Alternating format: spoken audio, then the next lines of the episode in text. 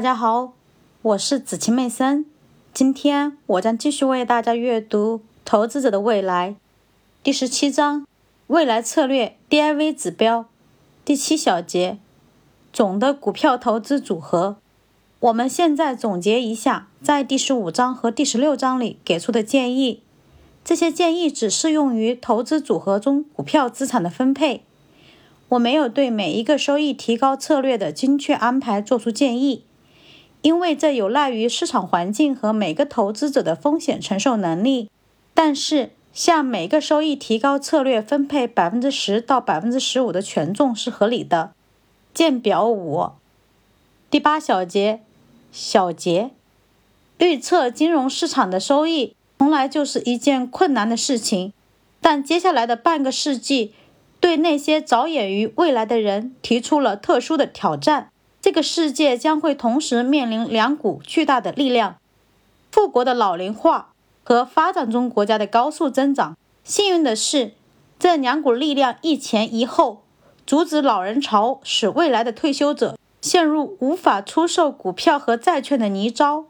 知识的迅速扩散让世界产出得以增长，由此产生的买家将会支持我们的金融市场在这个世纪良好的运行。迅猛的技术变革将会帮助那些使用最新技术生产新的产品和服务的公司吸引投资者，但大多数这些新行业中的传奇性股票会令投资者失望。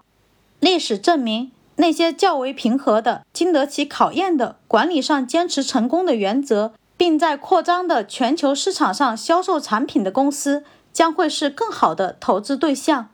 未来的经济将会稳步增长。与全球股票市场相联系的投资策略，毫无疑问会给投资者带来满意的收益。在本书中提到的策略，很有可能会令投资者的收益增长更多。这些策略基于投资者喜新厌旧的内在倾向。一些人认为，一旦这些成功的基于价值的策略被广为知晓，股票价格将会调整，优势将会消失。我不同意这种观点。